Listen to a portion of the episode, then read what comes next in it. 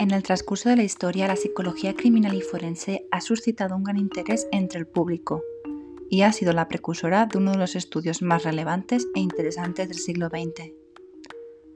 Desde finales del siglo XIX, la mente criminal ha sido objeto de estudio, así como los trastornos psicológicos que implicaban actos violentos y los comportamientos desviados de la normalidad, que implicaban muertes grotescas y perturbadoras. Los primeros psicólogos forenses vivieron al final de un siglo de cambios, de pensamientos humanistas y de avances en la investigación criminal que impulsó los estudios de la mente criminal y los trastornos asociados, así como la búsqueda de conocimiento que explicara la mente y el comportamiento criminal.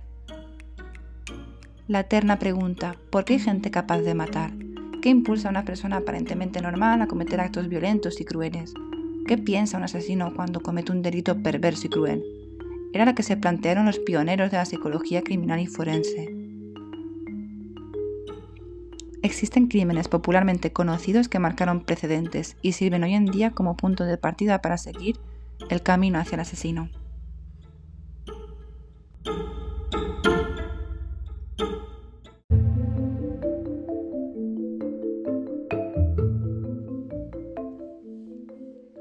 El caso de Jack el Destripador, el final de una era.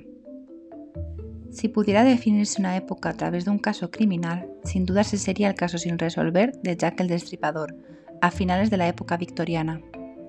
Una oleada de crímenes en los barrios obreros londinenses, ataques brutales y macabros, tabloides conjeturando y un asesino escurridizo que se convirtió en leyenda, y marcó el final de una época oscura en las investigaciones criminales. Debemos retroceder a finales de 1888, al barrio de Whitechapel, en Londres, el East en aquellos años sufría de sobrepoblación, pobreza, violencia y prostitución. Se trataba de una zona peligrosa, con la miseria acechando en cada esquina. Cinco asesinatos reconocidos al mismo homicida paralizó a la sociedad londinense de la época y generó al primer asesino en serie reconocido, el primero registrado en la historia. En una época de avances industriales e ideológicos, al final de un siglo de corrección y decoro, aparece un homicida brutal, que destapa lo que subyace entre los lujos, la cortesía y la caballerosidad. Extrema pobreza, injusticias, zonas deprimidas y discriminadas que generaban violencia y perversión. La supervivencia de las gentes más pobres y desesperadas en una ciudad moderna y en convulsión fue el marco perfecto para un criminal como Jack el Destripador. Dicho apodo se le atribuyó a la prensa, tras recibir una carta firmada de esa manera por el mismo asesino, y así apareció el hombre del saco del siglo XIX.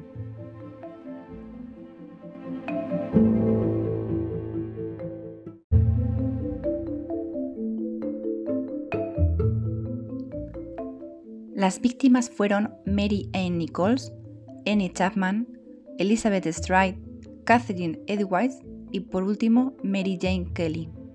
Todas ellas tenían un perfil similar, mujeres de edades y apariencias similares, algunas de ellas prostitutas o todas pobres. El modus operandi utilizado fue similar, cortes profundos en las áreas genitales y abdominales, desgarros y heridas parecidas, algunas habían sido destripadas y algunos órganos internos habían sido extraídos. Los cuerpos se encontraban en zonas cercanas y en posiciones muy parecidas, a excepción de la última víctima, la cual sufrió una muerte mucho más brutal. El asesino había asaltado a Mary Jane Kelly en la habitación que rentaba, disponiendo de más tiempo para perpetuar el macabro crimen. Muchas son las teorías que han suscitado estos crímenes. La investigación criminal llegó a sospechar de más de 300 investigados, sin embargo, fue tan caótica que la polémica rodeó el caso, y fueron los propios ciudadanos londinenses quienes se encargaron de mantener seguras las calles. Finalmente, el asesino nunca fue atrapado. A pesar de las evidencias, los sospechosos, el modus operandi y el perfil que manejaba la policía, tras su último brutal crimen dejó de actuar y nunca más se le volvió a ver. Aquel que había creado el terror de Londres victoriano había desaparecido.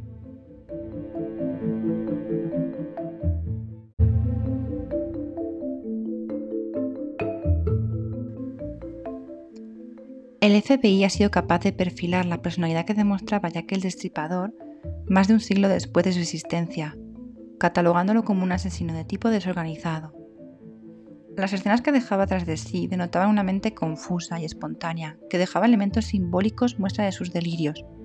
Este perfil de asesino serial implica una violencia cada vez mayor, algo que demostró en sus crímenes, y que de no haber parado muy probablemente no hubiera sido capaz de soportar tales hechos, por lo que habría podido acabar con su vida o encerrarse por voluntad propia. El temor que causaba en gran medida era debido a que elegía víctimas desconocidas, todas ellas mujeres pobres, sin ningún vínculo emocional o familiar.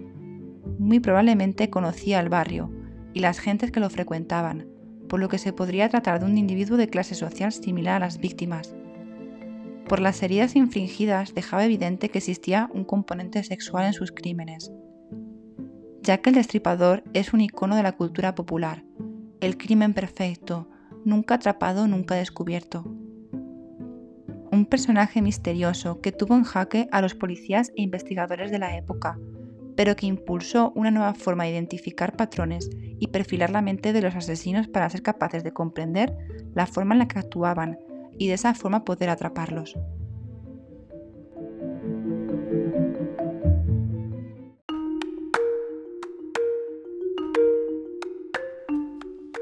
Los alienistas, el origen de una ciencia. A finales del siglo XIX, la psiquiatría y la psicología todavía se estaban conformando como ciencias en el estudio de la mente. Los psiquiatras eran conocidos como alienistas, cuyo trabajo consistía en cuidar y ayudar a los pacientes a superar una alineación mental, es decir, una enfermedad mental. Fue tras la publicación del libro Estudios sobre la histeria de Sigmund Freud en 1895 que marcó el nacimiento del psicoanálisis y este rápidamente se asoció a los alienistas, los cuales trabajaban en ámbitos del sistema legal, por lo que desarrollaban sus estudios en la medicina forense. El término alienista se asoció como precursor de los psiquiatras forenses, en concreto de la psicología criminal. Debido a que en esos tiempos la ciencia forense todavía se estaba conformando dentro del campo de la investigación criminal, necesitaban de especialistas en el estudio de las patologías mentales, para poder evaluar la locura, la capacidad para soportar un juicio o si estaban cuerdos para ser juzgados como tales. Los alienistas consideraban que el individuo disociaba su mente perturbada de él y sufría una sensación de aislamiento, también conocido como alineación, de los demás. Con el cambio de siglo, los psicólogos especializados en el estudio de la conducta y de la mente también fueron conocidos como alienistas.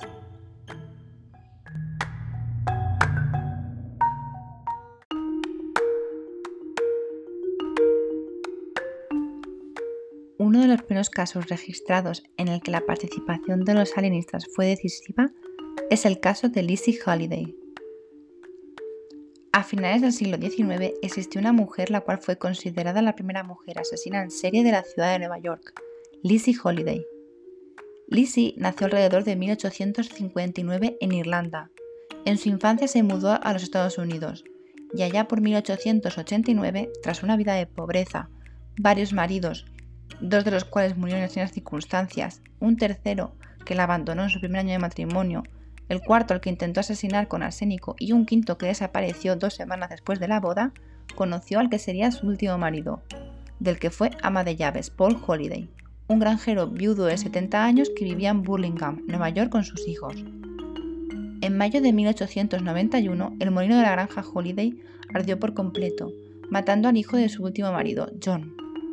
Lizzie era sospechosa del incendio, ya que se sabía que no le gustaba John. Fue arrestada y enviada a un asilo mental, pero tras ser declarada curada y liberada, regresó a casa de los Holiday. Paul Holiday desapareció en agosto de aquel año. Ante la sospecha de los vecinos de que algo no encajaba en la historia de Lizzie, una orden de registro fue obtenida y el 4 de septiembre los cuerpos de dos mujeres se hallaron enterrados en el heno del granero. A ambas les habían disparado, las mujeres fueron más tarde identificadas como Margaret y Sarah McKillan, residentes en Nueva York, la madre y la hija de la familia con la que Lizzie se había quedado en Filadelfia. Poco se pudo determinar de Lizzie cuando al ser interrogada se comportó de manera errática, desgarrando su ropa y hablando incoherentemente. Fue detenida y algunos consideraron que simplemente estaba fingiendo locura. Unos días después del hallazgo de las Macquillan, el cadáver de Paul Holiday fue descubierto bajo las tablas del suelo de su casa. También la habían disparado. Lizzie fue acusada de los asesinatos e ingresada en la prisión del condado de Sullivan en Monticello, Nueva York, a la espera de juicio. Durante sus primeros meses allí, rechazó comer, atacó a la mujer del sheriff, prendió fuego a su propia cama, trató de colgarse y cortarse la garganta con un vaso roto sobre lo que dijo, pensé que me cortaría para ver si sangraba. Sus carceleros se vieron obligados a encadenarla. Por sus crímenes fue condenada a la silla eléctrica, pero tras la evaluación de los alienistas de la época, fue declarada demente y enviada a una institución para criminales dementes donde pasó el resto de su vida.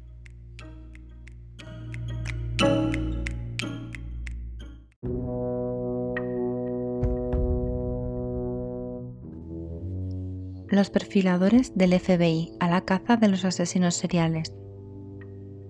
A finales de la década de los 70, Estados Unidos sufría una ola de crímenes y casos sin resolver, que necesitaban nuevos métodos de investigación. Ya no servían únicamente las investigaciones criminalistas de obtención de pruebas o testigos. Los asesinos burlaban a la policía y actuaban de forma más compleja.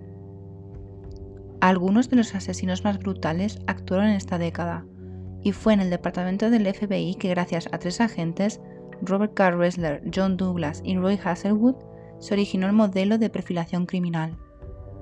Analizaron el comportamiento de asesinos y violadores en serie que se encontraban presos a partir de entrevistas para poder detectar el modus operandi, que era aquello que les motivaba a cometer los crímenes. A partir de la personalidad y los rasgos individuales, así como las circunstancias personales y familiares que habían vivido, pudieron comprender cómo se originó su conducta criminal, es decir, qué les impulsaba a actuar de tal manera y cómo lo hacían. Estos datos fundamentaron el programa de detención de violencia criminal, que analiza los perfiles psicológicos criminales para poder detectar elementos comunes y hacen posible atrapar a los asesinos. Existen características psicológicas y vivencias personales que se repetían en muchos de los casos. John Douglas es uno de los expertos mundiales en asesinos seriales, fue un pionero en la perfilación criminal y acuñó el término de asesino serial para referirse a aquellos individuos que habían asesinado al menos a tres personas en un espacio relativamente corto de tiempo y con una motivación intrínseca. Entrevistó a algunos de los asesinos seriales más tristemente reconocidos, como Ted Bundy, Edmund Kemper o John Wayne Gacy, entre otros. Desarrolló técnicas de entrevista creando una falsa empatía con ellos para que pudieran abrirse y contar no solo los horribles actos que habían realizado, sino también los que habían soñado hacer, los que no pudieron hacer y los que les impulsaba a hacerlos. Se asomó al abismo de mentes perturbadas y oscuras que necesitaban demostrar lo astutos que eran, causando miedo a su interlocutor. Douglas afirmaba que a pesar de esa frialdad con la que contaban sus macabros crímenes, no eran más que predadores cobardes que identificaban personas más débiles y vulnerables a las que pudieran subyugar. Muchos asesinos seriales repetían patrones en sus historias de vida. Habían sufrido abusos o abandono en su infancia, principalmente por la figura materna. Acosaban o eran víctimas de acoso. Los crímenes de índole sexual les generaban una sensación de poder y dominación. Eran narcisistas y manipuladores, y crueles con los animales indefensos.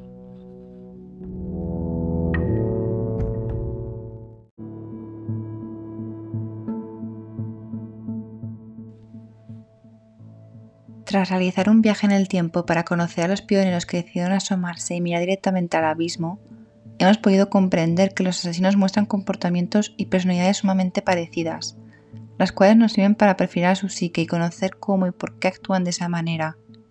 En el próximo capítulo intentaremos descubrir el origen del mal.